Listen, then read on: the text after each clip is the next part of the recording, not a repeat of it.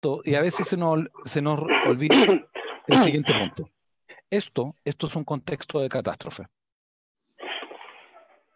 Una pandemia es un contexto de catástrofe, es un contexto de desastre. Lo que sucede es que si hiciéramos una encuesta entre todos nosotros, nos preguntáramos qué para nosotros, que somos chilenos, un desastre, ¿de qué estaríamos hablando? Sí, soy psicólogo eh, soy hijo pastor también, ¿sí? Y soy cristiano, es una maravilla. Eh, vamos a seguir adelante. El, contexto de desastre, si le pregunta a cualquier ser humano, sobre todo chileno, cuando pensamos en contexto de desastre, lo más probable es que vamos a pensar en lo siguiente, vamos a pensar en terremoto y en tsunami. ¿Qué tipo de desastre es ese? Ese es un tipo de desastre que nosotros estamos acostumbrados, pensamos en el 2010 para el 27F, donde queda la embarrada, el desastre en un rato, hay mucha alteración, lamentablemente hay muchos saqueos, eso es muy común en nuestra cultura, que para varios análisis. Al otro día dilucidamos más o menos lo que pasó, lloramos nuestros muertos, reconstruimos, nos unimos y salimos adelante. Para el, terremoto del 27F, no sé si alguien se acuerda, no se suspendieron las clases. Solo se atrasaron un par de semanas. No se suspendieron las clases. Los niños del 2010 no perdieron el año, no se atrasaron, no tuvieron clases online. Simplemente se atrasaron un par de semanas, tres semanas. Todos los que somos chilenos sabemos que la primera semana que uno va al colegio, a la universidad, al instituto, cualquier cosa, uno como que a pasear, a conocer a la gente, a reconocer la sala, se pasa el programa, no se avanza mucho. Eso se saltó y nos pilló abril y seguimos adelante. Seguimos adelante. Entonces, ¿por qué un tema interesante? Porque para nosotros, como chilenos, que el país, porque evidentemente que yo soy chileno el que más conozco, creo conocer a toda la psicología del chileno. Nos cuesta entender y comprender que el contexto pandemia es un contexto de desastre. Porque es un tema importante, porque y, es un tema que eh, un tema que se explica en la historia. ¿Por qué la pandemia nos pilló tan, tan mal posicionado? ¿Por qué ningún, ningún país, las potencias del mundo no lo han hecho bien? Las potencias mundiales resuelven muy bien las pandemias en las películas y en los guiones. Un montón de países ricos, con muchos recursos, lo han hecho extremadamente mal. Países que uno jamás se lo hubiera esperado. ¿sí? Eh, ¿Por qué un, tema que es interesante? Porque la última gran pandemia, acuerdo a lo que yo sé, fue la gran gripe española en el 1918. Lo que significa que pasaron, ¿cuántos? 102 años antes de una pandemia de esta, de esta magnitud. Por lo tanto, no había gente viva, no había recuerdo, no había en la memoria histórica no estaba tan presente que es algo que te puede pasar y algo que ha pasado muchas veces en la historia. ¿sí? Un dato que la otra vez leía que no es menor, ¿eh? Eh, si hay un dato que la Biblia aporta que eh, evidentemente fue como muchas cosas, pero yo si fuera mundano diría, oye, esto tienen, tienen razón, y que fue adelantado a su tiempo, no fue tanto el tema de las pestes, porque pestes siempre ha habido en la historia, ¿sí? estuvo la peste negra, la peste bubónica, la gran gripe española, y un montón de, de otras. Concretamente, cuando la Biblia habla del tema de que habrán terremotos, eso sí que ha aumentado en la historia, sobre todo el siglo I hacia adelante es una cosa que no se conocía mucho. Que hasta si yo fuera más ateo que una muralla, que conozco gente y me relaciono con gente así, que no es malo porque la gente que queremos alcanzar, eh, yo diría, chuta, la, caramba, la, Biblia eh, se adelantó a su tiempo. Definitivamente dijo algo que no estaba, eh, como se dice, en el esquema del mundo en el siglo I. Entonces, avanzando es un contexto catástrofe y eso a veces a uno se le olvida. en un contexto de terremoto, eh, nuestra vida diaria se altera, pero por un tiempito, por unos días. Después volvemos a la vida, entre comillas, normal y silvestre. Eh, a menos que seas un afectado de primera categoría, que se llama, eh, primario, la gente que perdió la casa, cosas así. Pero en este caso es un tema de, un contexto de desastre distinto. La gente está encerrada en su casa, tiene mucho miedo, de primera como país no se ha hecho todo bien, tampoco se ha hecho todo mal. Fuimos uno de los primeros países del mundo en suspender las clases, cosa que yo creo que fue un gran acierto, que al, menos al principio ayudó a contener. varias cosas que no son menores que tengo que decirle. yo he atendido, he tenido la oportunidad, en ese tiempo me ofrecí voluntario, para atender por vía videollamada a pacientes con COVID. Y les puedo decir que esto difícilmente es una conspiración, que el virus no es mentira y que esto es real. esto es real. El virus existe como tal. Porque en un mundo de las noticias falta saber, es difícil saber qué, verdad y qué mentira en este contexto. Eh, y lo que yo les puedo decir es que el virus es verdad, que la gente se queja de los síntomas, y incluso y con mucho respeto, incluso gente muy buena que yo admiro mucho, grande hombre, eh, gente ungía, eh, yo creo que se ha equivocado, y se ha equivocado en lo siguiente, que te dice, oye, pero ¿para qué te haces tanto problema si la gripe mata más? ¿Has escuchado eso? La influenza mata más. Entonces, ¿por qué tendríamos que hacer? No, de seguro es una, una conspiración. Mira, yo no sé si era conspiración, yo dudo que esa conspiración. Si lo fuese, les descarriló. Además, no soy analista político. Ellos no nos dirán qué pasó. Pero sí lo que les puedo decir yo es lo siguiente.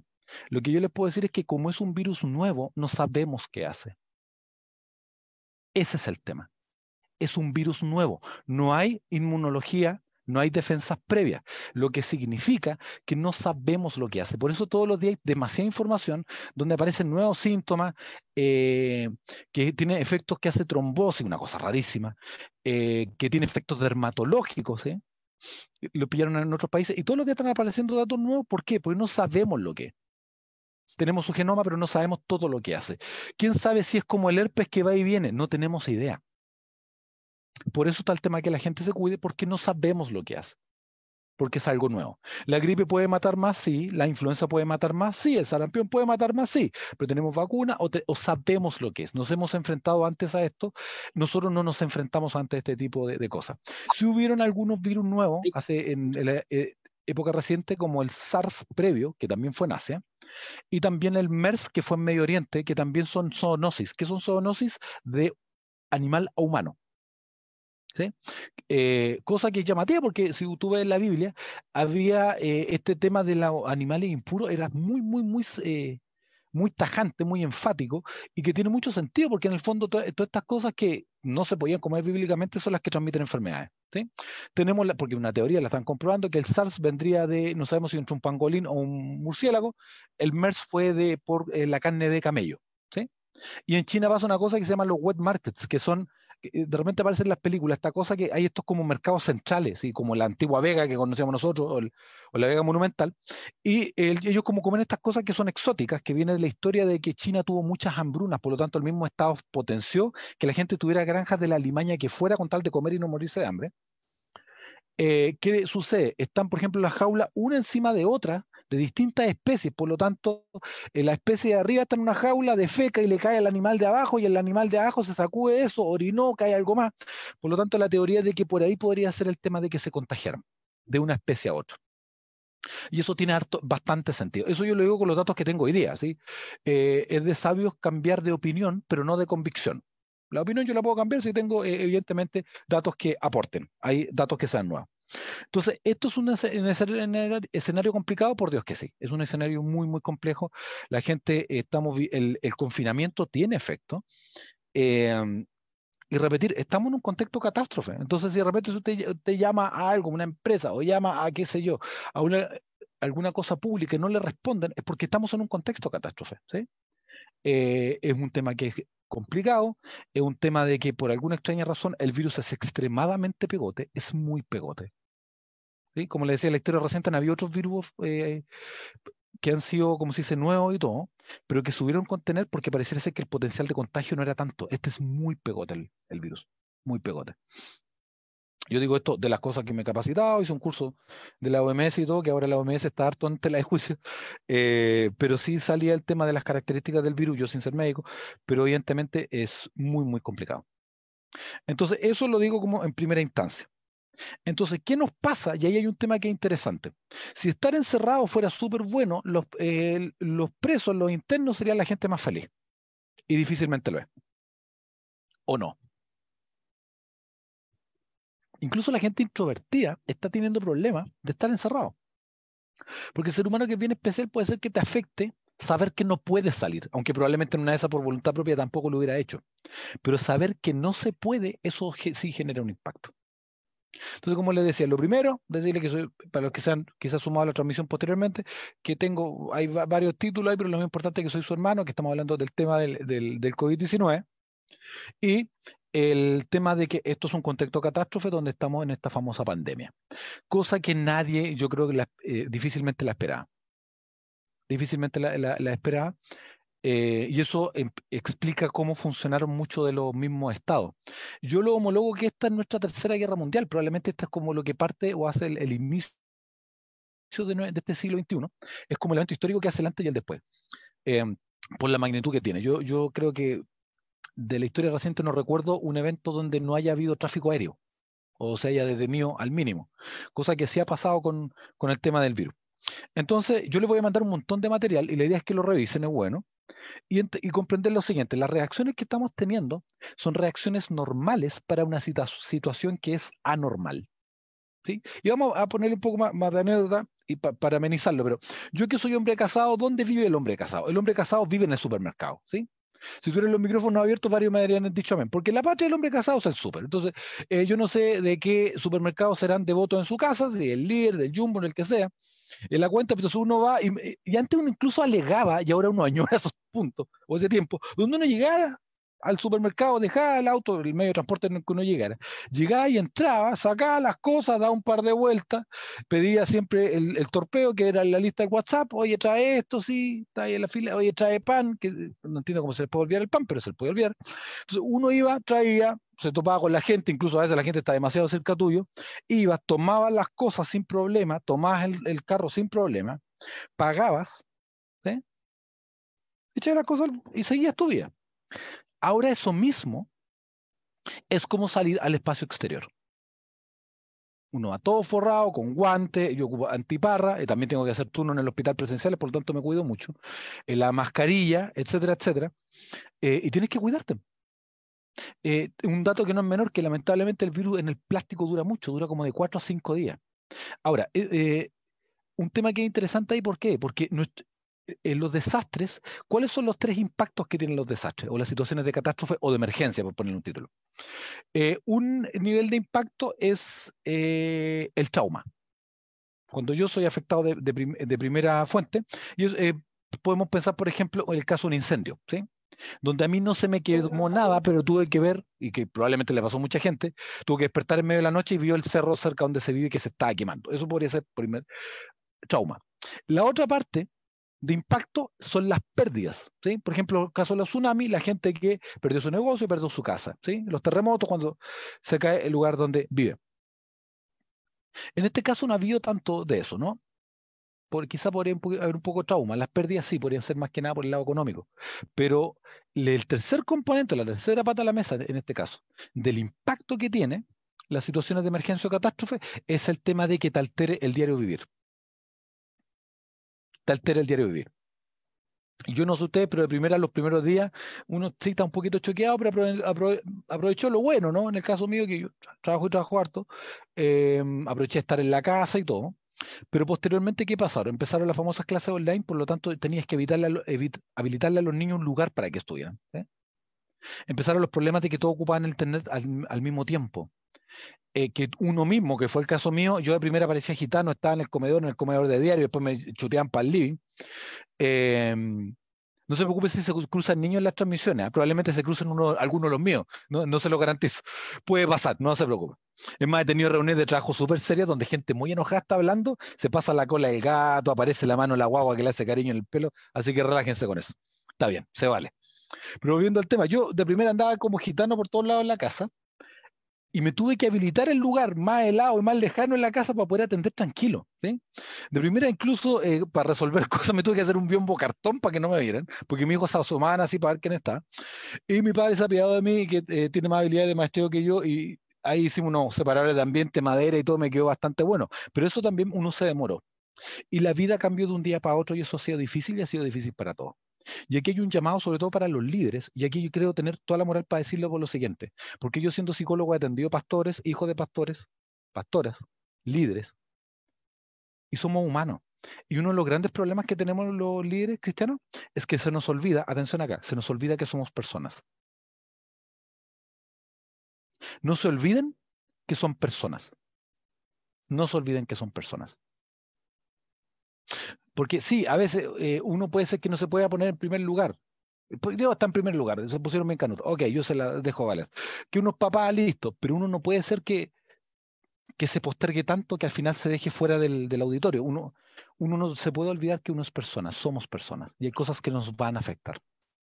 Gente que perdió el trabajo, ¿sí?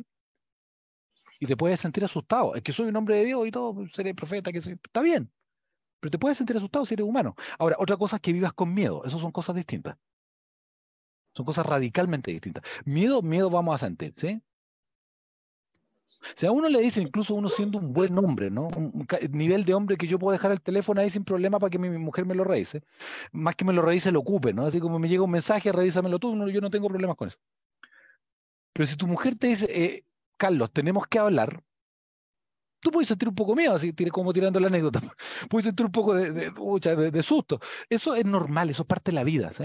O sea, que quizás la suegra se viene para acá y te agarra la, cuarentena y tenés que, vivir con tu suegra por 40 días. Yo creo que es como una prueba como ir al desierto. Eh, también, evidentemente, es difícil. Se suponía que era broma. El tema es este. El tema de que somos humanos, pero la idea es que no vivamos con miedo. Eso sí. Eso sí, pero no que vivamos desde el miedo. Pero vamos a sentir miedo por un momento. Si usted en el búho, en un medio de transporte y casi chocó, se le va a apretar la guata, eso es normal. El tema hay una parte ahí donde no, vivamos o funcionemos desde el miedo. Eso sí. Eso sí. Eso sí. Entonces, ¿qué es lo que pasa? Frente a las em, situaciones eh, de catástrofe o de emergencia, todas las personas reaccionamos de distintas maneras. Algunas se ponen más inseguras, intranquilas, otros quedan en shock. Hay gente que lo vive de manera más o menos intensa y todas las formas son válidas porque las personas somos distintas unas de otras. ¿sí? Hay gente que se pone muy negativa. Yo me acuerdo, eh, también no hay que olvidar un tema que, no es menor. Para nosotros que somos chilenos, nuestra capacidad de adaptación viene desgastada probablemente y puesta a prueba desde el estallido social para adelante. La gente no podía salir a trabajar, igual hubiera un toque de queda. Entonces llevamos varios meses bajo mucha presión. Entonces, ¿por qué es eh, un tema que no es menor? Porque yo me acuerdo donde trabajo, y una señora que, que la, auxiliar de aseo, y está este tema, y se puso tan negativa que me decía, esto está todo mal, y se va a poner peor, don Carlos. Y yo creo que van a empezar a correr balas, y todos vamos a morir, todos. O sea, imagínate un relato así absolutamente negativo. También está el otro pueblo que dice, no, no pasa nada, no sirve para tanto. La verdad, evidentemente, está en el justo medio. Eh, las reacciones de las personas son múltiples, son, tantas como personas hay, y dependen de varios factores, la naturaleza, la gravedad, cuánto esto me impacta, depende mucho de mi historia. En general hay una cosa bien interesante, se ha visto que la gente mayor lidia mejor con algunos desastres porque tiene experiencia. Para el tema del terremoto, sí, me acuerdo, siempre la abuelita uno le decía que tuviera linterna, que dejara los zapatos al lado, sí, siempre te hablan del terremoto del 60, y harta gente lo vivió bastante bien porque tenía experiencia. La gente muy joven que no ha vivido ningún tipo de desastre, puede ser que le cueste un poquito más llevarlo eso. Le voy a mandar un montón de material, no se preocupen, si, algo se le escapa. Está el tema si tienes apoyo social o no, está el tema de tu salud en general, tu, tu cultura, tus tradiciones, tu fe, tu edad, y también eh, dónde esto te pilla, ¿sí? tus condiciones de vida, laborales y todo eso. Entonces, hay un tema, mire, les voy a leer una lista de reacciones esperables en catástrofe o en emergencia. No le voy a decir que digan amén, porque algunos me van a decir todas las anteriores, pero son cosas que le pueden pasar y le pueden pasar a la gente con la que ustedes trabajan. A ver, me, tomo un poco todo. De reacciones esperables de menor intensidad. No creer lo que está pasando. No, si esto no es una conspiración, es un experimento. Yo tenía un paciente que me dijo que todo esto era mentira, que era un experimento como para que la gente cómo se comportaba. Pucha, que es difícil de creer. Ahora, no hay que olvidar que estamos en un punto de la historia muy raro, donde hay mucho avance, pero la gente cree lo que se le ronca la gana. Eso de la gente que cree que la Tierra es plana, con mucho respeto, si hay alguien que cree que la Tierra es plana, te amamos en el amor del Señor, pero está equivocado. Eh, está equivocado, la Tierra es ronda. Eh, de, eso hay más que evidencia al día de hoy. Pero hay gente que tiene este tema y sobre todo, y, un punto que no es menor para nosotros, que estamos, nos toca predicar, comunicar en esta época de la historia, la gente tiene mucha sospecha. En una época de las noticias falsas, la gente tiene mucha sospecha, duda de todo. Y a veces funciona mucho por tripa y cree lo que ellos sienten que debe ser verdad, aunque no lo sea. Había una caricatura que lo resumía muy bien, salía que había una familia y el y va una hija y le dice, papá, eso es mentira lo que sale en la noticia, es una noticia falsa. ¿Cómo va a ser falso, mi hijita? Le dice. Si dice lo mismo que yo creo. Dice lo mismo que yo creo. Estamos en un tiempo de noticias falsas y la gente tiene mucha sospecha. ¿Será gráfica computacional? ¿Será esto? ¿Será esto otro? ¿Será mentira? Entonces, estamos en un punto de la historia donde la gente duda de todo. Entonces yo creo que es bueno entregar buena información y darnos el trabajo de investigar, porque eh, esto es una anécdota al, margen. ¿ah? Yo no sé si ustedes se acuerdan de que hubo un tiempo, hasta quizá uno mismo lo predicó, ¿no? De que había una historia del águila, ¿sí? Que se demoraba 40 días y que tenía que golpearse contra una roca, ¿sí? Uno hasta quizá predicó esa cuestión. Todo eso es falso. Eso no es cierto. No es cierto. Fue una historia, como una leyenda urbana que se repitió porque el águila no es Terminator, no podía golpearse la cabeza eh, contra la roca todos los días y quedar bien, no podía estar 40 días sin comer, o 120 días. Incluso salió una infografía y un artículo de la Sociedad de Águila, así como internacional, diciendo que eso no era cierto. Ahora, la historia era bonita y por eso la repetimos, pero ¿por qué les doy ese dato? creo que el momento donde uno tiene que buscar información de calidad. No puede agarrar la primera cosa y repostearla, porque eh, a veces incluso quedamos en ridículo. ¿Sí? Entonces la idea es que salgamos las noticias por cosas buenas. De todo corazón, eso, eso es lo que espero. Eh, ¿Qué cosa? No creer lo que está pasando es una cosa que le puede pasar a la gente. Ansiedad, angustia, reacciones de pánico es esperable, es normal. Miedo, culpa, rabia, andar hostil, andar mañoso, andar enojado, también es común. Tristeza o llanto fácil, también es común. Y también hay, un tema que no es menor, ¿qué pasa si me pilla este contexto confinamiento, pero yo ya vengo acumulando por mi historia varias cosas en un espacio de tiempo corto? Mi capacidad de adaptación se siente resentida y, a veces te pilla mal parado. A veces, te pilla y te pilla cansado, ¿sí? Porque somos humanos. Entonces, el, el llamado, estimado, es a cuidarnos, ¿no? De ahí vamos a hablar temas de eso. ¿Qué cosas te puede pasar? Y probablemente aquí todas las anteriores para varios. Alguna, insomnio. Hay gente que está durmiendo mucho, durmiendo muy poco, durmiendo a saltos o teniendo sueños muy vívidos que son como puras cabezas a pescado, ¿no? Pues los sueños son así. Porque se supone que uno en la actividad eh, onírica, que se llama cuando uno sueña, eh, la cabeza trata de deshacerse los recuerdos malos y trata de fijar cosas útiles. ¿sí? Dicen algunos, son teorías. Entonces lo que pasa es que estamos soñando mucho. A mí me ha pasado que hubo una semana donde yo soñaba que resolvía puras cosas. Era como que seguía trabajando y lo peor era que uno despertaba y tenía que seguir trabajando igual eso es común y nos está pasando un montón de gente, ¿sí? Un montón, ahí para que le tengan cuidado. Bloqueo o el lentecimiento tarea, ¿sí? Donde uno anda lento. Por ejemplo, yo tengo dos teléfonos, tengo un teléfono personal, de uno profesional para los usuarios, consultante y cliente, pacientes también. Y lo que a uno le está pasando es que tenía un teléfono, se te pierde el otro. Vaya a buscar el otro, no te acordás de dónde dejaste este, ¿sí? Dais vuelta en la casa y no pillas nada. ¿Y eso por qué nos pasa? Porque andamos muy distraídos, andamos con nuestra cabeza está cansada. Es un tema que no es menor. Otro tema que, se investigó hace poco es que este tipo de reuniones por Zoom también cansan a la cabeza. Son muy buenas, la tecnología bien ocupada es maravillosa, pero también cansa la cabeza porque es demasiado estímulo. Son demasiadas cosas. Entonces yo admiro admiro. Es más, si alguien me está escuchando, que Dios lo bendiga. Mi esposa, educadora eh, Párvulo eh, tengo muchos amigos y conocidos, parte de nuestro equipo son profesoras, que hace clases online para niños. Yo no podría tolerar eso. Donde un niñito, es profesora, eh, sí, eh, tía, no se escucha, tía, se me cayó el tablet. Una cosa, yo admiro a los profesores que están trabajando un montón. nota al margen, es más, yo soy de la siguiente idea, es muy personal. Si mis hijos pierden el año, a mí me da lo mismo. Yo no sé si la Segunda Guerra Mundial están tan pendientes por el currículum. Yo creo que la meta para este año, de mediante, es salir vivo de esto. Eh, es mantenernos a flote. Después vamos a hablar bíblicamente de eso. Falta de apetito o mucho apetito, baja atención o concentración. Que te cuesta leer, que te cuesta estudiar, ¿sí? que te, cuesta, te sentís como empantanado, te sientes lento. Eso también es normal. Eh, la sensación de impotencia, sentir que no puedo hacer nada. Y creo que eso está pasando mucho en los líderes cristianos, que sienten que no pueden hacer nada. Y puedes hacer mucho, pero uno tiene que entender su rol. A, mí me gusta mucho una frase que dice que cuando uno sabe quién es, sabe lo que tiene que hacer. Yo lo llamo a que tengan calma y que busquemos en Dios qué podemos hacer. Y puedes hacer un montón. Si ayuda a la esperanza a la gente, estás haciendo un montón. Si tienes una comunidad que se cuida, estás haciendo un montón por este mundo. Pero tenemos que dedicarnos a lo que está dentro del rango de nuestro control.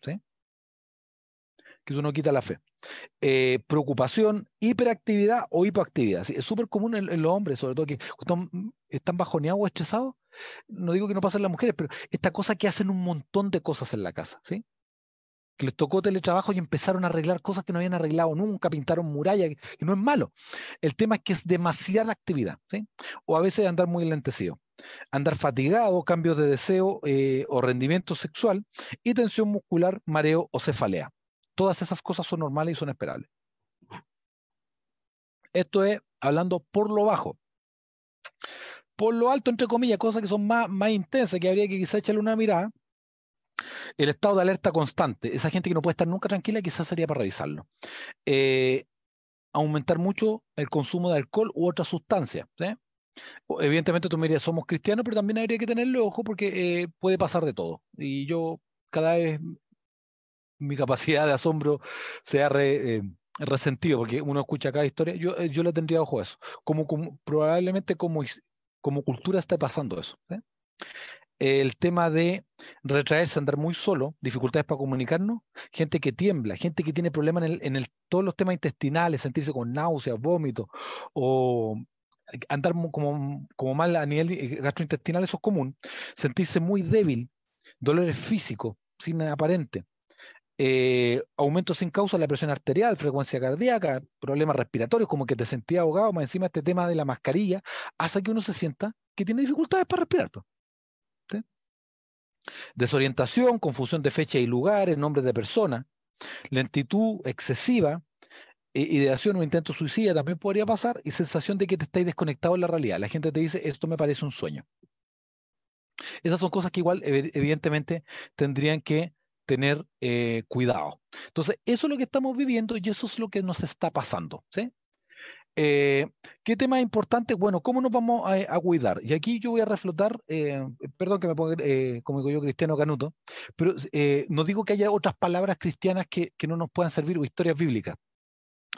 Em, hay gente que ha ocupado la, la, historia de las plagas de Faraón, que yo creo que no, no digo que sea malo, creo que los rabinos dicen que las revelaciones que son de Dios no es que una está en contra la otra, son distintas capas de revelación, son compatibles, pero son distintos niveles de revelación. Em, yo creo que una historia muy buena para esta época es la historia de Noé. Porque eh, las plagas fueron solamente para Egipto versus que el diluvio fue mundial. Y todas las culturas tienen relatos de eh, la historia de Noé de que el mundo se inunda. Eh, acá en Chile está en la cultura mapuche, Trentrénica y Caibilú. Hay otro relato que es antiquísimo que se llama el poema de, eh, Gilgamesh, que también habla de que el mundo se inunda. La mayoría de las culturas saben que algo pasó al respecto. Y fíjate lo que sucedió. Em, ¿Qué cosas tuvo? Y aquí vemos, vimos lo que te pasa y aquí cómo afrontarlo. ¿Qué cosas hizo Noé para poder mantenerse a flote en confinamiento? El arca no tenía ventana, el arca no tenía timón. ¿eh? Descansar lo suficiente, comer con regularidad, hidratarnos, compartir con familia y amigos, hablar de las preocupaciones con alguien de confianza, realizar actividades que te relajen, ten un momento para ti mismo. Eso es bueno. Ten un momento para ti mismo. Que tengo niños, acuesta a los niños temprano y ten un momento para ti mismo. Ten un momento para ti mismo, no es malo. Sé que es difícil, pero uno tiene que tener esos espacios de autocuidado. Y yendo al, eh, cosas más concretas. ¿Qué cosas se puede hacer en el confinamiento? Igual que la historia Noé, ¿qué necesitas? Una buena estructura y necesitas buena rutina. Noé estaba a cargo de un zoológico flotante. Cualquiera persona que haya trabajado en campo o granja sabe que es un montón de trabajo. Y es una rutina diaria, pero los animales comen todos los días. Entonces, eh, ¿qué cosas te pueden ayudar en este contexto de confinamiento? El tema de tener buena rutina. Aquí en la casa, incluso yo lo puedo decir porque uno cuenta cosas porque es humano, eh, una cosa que hicimos fue concretamente armarnos el menú del mes para saber qué comprar en el supermercado. ¿Por qué? Porque si no, estáis todos los días tratando de inventar qué vas a hacer. Entonces, al respecto de esto, eh, les voy a mandar eh, unos materiales que son del MinSal. Muchachos, no todo lo público es malo. no todo lo público malo, tranquilo. Eh, le voy a mandar unos, materiales porque, por ejemplo, hay unos materiales que son para niños. Y lo que se hace ahí es concretamente, se lo estoy mandando a don Juan Marco Godoy. ¿sí? Y yo más que contento de estar con colegas pastores en este día. Me gusta la palabra colega. Em, eh, una de las cosas interesantes es de tenerle rutinas a los niños. Que sepan que el lunes es el lunes, el viernes es viernes y el sábado y el domingo son sábado y domingo. Eso también va para los adultos. Aunque estés en confinamiento, puedes tener actividades donde tú te armes. Ocupa reloj idealmente, ¿sí? Tener un calendario, ¿sí? Eh, revisa el celular o, ocupa el calendario que trae eh, tu teléfono eh, móvil, porque eso te va a ayudar a saber qué día es. Eso es importante. Eso pasa sobre todo cuando la gente está hospitalizada, fíjense, siempre las enfermedades tienen un gran calendario y un reloj. Porque si no se te pasan los días, y es un fenómeno psicológico que pasa, porque como todos los días son muy parecidos uno a otro, es como que el tiempo pasa más rápido. ¿sí? Y cuando hay mucho cambio entre un día y otro, es como que es más fácil recordar el día. Pero probablemente uno, aunque se te haga el día largo, de repente el lunes no te diste cuenta y ya te pilló el viernes. Eh, como nota al margen, ¿no? Hay, hay un pastor que, que, autor también, que es muy interesante, él venía del mundo de los negocios, y él decía, la semana nunca pasa tan rápido y el domingo no, no llega tan luego como hasta que me dice pastor, dijo. Antes trabajaba en otras cosas, pero dice que la semana pasa rápido y es verdad. Eh, la, semana pasa volando y te, pilla el tema del. Ya te pilla el domingo. Eh, tengan buena rutina. Dígale a su gente que tenga buenas rutinas. Buena rutina. El pueblo en el desierto tenía buenas rutinas y estaban escritas. Levántese, ¿sí? ese em, un tema que es interesante, revolucionario para su tiempo, que en ese tiempo el, judaísmo tiene un, estándar de aseo que era impensado para la época, ¿no? Y que está escrito como parte de, que era para todo. Y con eso también evitaba enfermedades. ¿Qué cosas no podías comer? Roedores. ¿Por qué? Porque portan enfermedades. El Dios es extremadamente práctico desde mi perspectiva. Ten buenas rutinas, planifícate bien. Vivan un día a la vez. Después verán. Vivan un día a la vez. ¿Hasta cuándo va a durar esto? Mírenme, no tengo idea. Puedo hacer algunas proyecciones, pero yo no tengo idea. ¿Cuándo se acaba? No tengo idea. Entonces la meta, Dios mediante, es proyectarnos a futuro, pero vivir un día a la vez. La meta es estar bien hoy. Eso es harto. Hoy día, hoy día estar bien. Eh, un, dato, y yo que trabajo en el tema de adicciones, no, lo había citado, pero trabajo en eso, en el sector público, también en el privado. Eh, uno lo ve en las películas, pero ¿por qué eh, Alcohólicos Anónimos cuenta los días, ¿no? Incluso tiene una ficha para los 30 días y todo.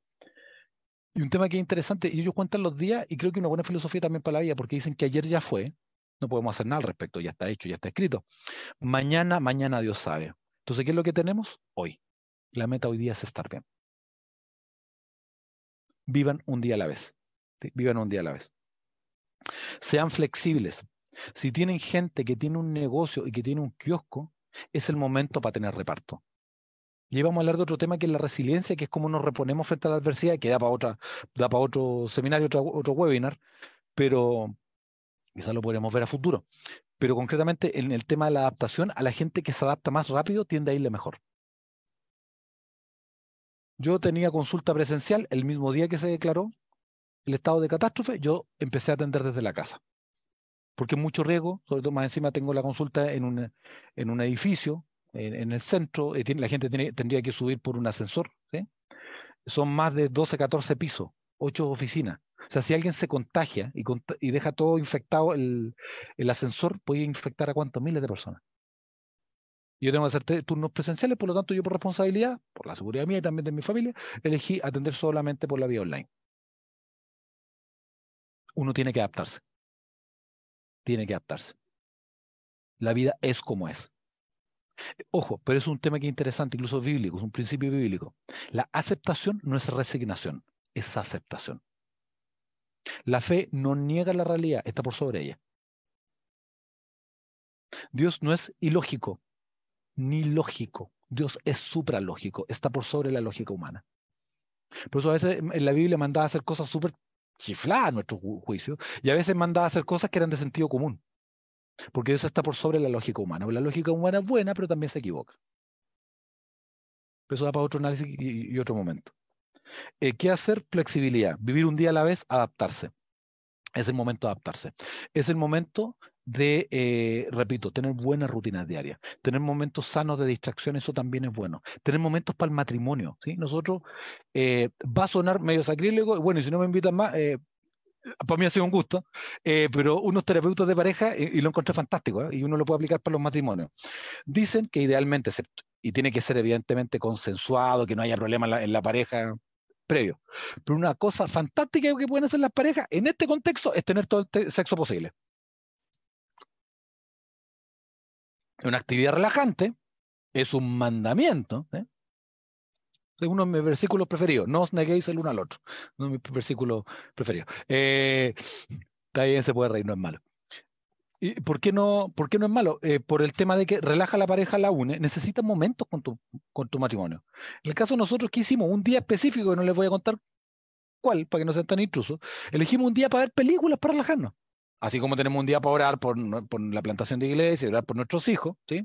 Tenemos un día para ver películas, relajarnos y, ver algo para reírnos, no es malo, para tener un momento para nosotros. Es bueno que nos dediquemos a la gente, ¿sí? Pero también hay que ponerle límites a la gente. Yo, eh, hablando de adaptarse, yo nunca había tenido WhatsApp con mis pacientes, siempre ocupaba el mensaje de texto para recordarles la sesión. Esto pasó, tuve WhatsApp para mis pacientes, porque la manera, incluso para los pacientes del hospital me pueden pillar por WhatsApp. Pero el teléfono el fin de semana se apaga. Y de repente uno, eh, uno de repente se crea así como el SAMU que está 24 horas y eso no es saludable ni para ti ni para la gente, porque la gente se mal acostumbra. Y los de SAMU hacen turno, no es la misma persona 24 horas. ¿Sí? Aunque hay que decir que mucha gente en salud está haciendo turnos de 24 horas, así que nuestro aplauso y nuestro reconocimiento para ellos. Muchos de ellos son cristianos. Ojalá hubiéramos sabido antes, hace unos años atrás, que quizás lo que necesitábamos eran más médicos, más enfermeras, más trabajadores sociales, más psicólogos más paramédico, que una, una, carrera incluso breve, técnica, pero que tiene mucho, mucho poder, mucho futuro, eh, porque es lo que se necesita en este tiempo. ¿sí? Pero eso da para otro análisis y lo haremos en otro momento. ¿Qué nos pasa? Ya vimos lo que nos pasa. ¿Qué hacer? Buenas rutinas, autocuidado, ejercicio pero es que no puedo salir a ningún lado, no puedo ir al gimnasio. Hay rutinas por internet, eh, puede tomar algo, y ahí entra el tema del ingenio. Cuando uno acepta las cosas como son, entra el componente muy bueno que es del ingenio. Cuando uno acepta sus limitaciones y los riesgos, puede intervenir eso. Hay gente que se ha hecho gimnasio en la casa, hay gente que está, eh, por ejemplo, bailando, entre comillas, viendo bailes hechos para niños, con monitos para niños, por el YouTube, o, conectan el computador al, al televisor. Hay unos bailes para niños que son para niños, son bien sanos, para que ellos estén, eh, como se dice, ocupados. Un día lo hicimos nosotros con nuestro hijo porque estaban muy chillones. Evidentemente también en contexto están encerrados. Entonces busqué, busqué en el YouTube y vimos unas cosas de unos monitos que hacen unos bailes, hacen como eh, una especie como si fueran personal trainer. Y bailamos todo un rato. Perdón, somos cristianos. Dancé un rato. Eh, para la cristiana. Eh, y nos hizo bien a mí, nos hizo bien a nuestros hijos y los niños se calmaron. Pero tenemos que tener espacios de autocuidado como en los tiempos de Noé, tienes que velar por tu familia, velar por ti, tener una buena relación con Dios. No tienes por qué saberlo todo. No tienes por qué saberlo todo, querido colega. No tiene por qué saberlo. Es que Dios no hay nada que no le revele a sus siervos los profetas. Tienes toda la razón. Los profetas es un rubro, no es solo una persona. Samuel estuvo a punto de elegir mal al rey de Israel, lo que significa que nuestras percepciones son engañables y nos podemos equivocar. Así que calma, no tiene por qué tener respuesta para todo calma. Y, eh, y mantenernos a flote. Y esto es un tema que a mí me gustó mucho, incluso hicimos un video como plantación de iglesia que, que, resonó harto, que, fue, eh, que se lo ya se lo voy a enviar, que, que, es el siguiente. La, el arca de Noé no tenía timón y no tenía quilla. ¿Y eso qué significa? Que el arca flotaba. Entonces, si le preguntaban a Noé, Noé eh, le preguntaba a su hijo, su nuera, ¿para dónde vamos? No tengo idea. No tengo la más remota idea. Dios dirá, no tengo idea. Día 10, día 20, día 30, no tengo la más remota idea. No tengo idea. Así que si se sientan a la deriva, está bien. ¿Quieren que les dé permiso? Yo les doy permiso. Siéntanse a la deriva, se vale. A veces no van a saber cómo están las cosas. A veces se van a sentir más cansados por este contexto. ¿sí? Y se vale. Se vale. Porque a la deriva. Entonces, si estamos a la deriva, lo importante es mantenernos a flote. Dios dirá cuando termina y cuando toquemos tierra. Ahora, cuando toquemos tierra y bajemos, va a ser un mundo nuevo. Así que tranquilo. ¿sí? Esto ha pasado otras veces en la historia. Ha pasado. Lo que pasa es que no había pasado en más de, eh, más de 100 años. Por eso, como dijo Bill Gates, paradójicamente, que casi lo profetizó, entre comillas, en una charla, dijo, estamos más preparados para una guerra nuclear que para una pandemia. Y tenía toda la razón. Tenía absolutamente toda la razón. Em, así que ahí dimos algunos tips. Eh, relajación, haga cosas que lo relajen. Es que lloro, vaya llore, quiere leer, lea. Como dato, ¿eh? un dato interesante. Se ha investigado científicamente que cuando uno lee, por ejemplo, novelas, hablando, o sea, del, género fantástico, qué sé yo, puedo poner, dar un dato, las crónicas de Narnia, mi cerebro se activa la parte del movimiento. ¿Qué significa eso? Que yo corporalmente viajo, aunque no me he ido a ningún lugar. La lectura tiene esa capacidad. Fomentar la lectura en nuestros niños, fomentar la lectura en nosotros. Es que no quiero leer nada mundano. Hay buenas novelas cristianas. ¿Eh? El gran C.S. Lewis, un cristiano comprometido que hizo una historia fantástica tomando elementos porque él era el profesor de lengua y literatura inglesa. Siempre se me confunde, no sé si en Oxford o Cambridge, creo que en Oxford. Cristiano comprometido, brillante, y hizo y hay muchas eh, novelas cristianas que puede bajar. Hay un eh, conocido de nosotros que se llama Gonzalo, se llama Gohan, y ahora escribió un libro que se llama Emuna, que va a salir estos días, así que aprovecho de hacerle publicidad. Ni él sabe que le estoy publicitando. Pero una novela y una novela, y va a salir por un sello mundano, y esa es la idea. Eh, alguien que es cristiano, que escribe con un seudónimo, pero la idea es que se conozca y la historia, por lo que él nos contaba, es muy buena. ¿Sí? Em, así que eso a grandes rasgos. Y como le, había dicho y acá tenía, le había notado, el tema de aceptar no es resignarse, es aceptar. Aceptar las cosas como son. Y aceptándolas, eso, es proactivo, podemos hacer maniobras al respecto. Tengan buena rutina. Ahora, entra la parte que es cristiana, y aquí yo voy a hablar de un tema muy personal, pero tengo base bíblica para decirlo. Y voy a tomar un ejemplo.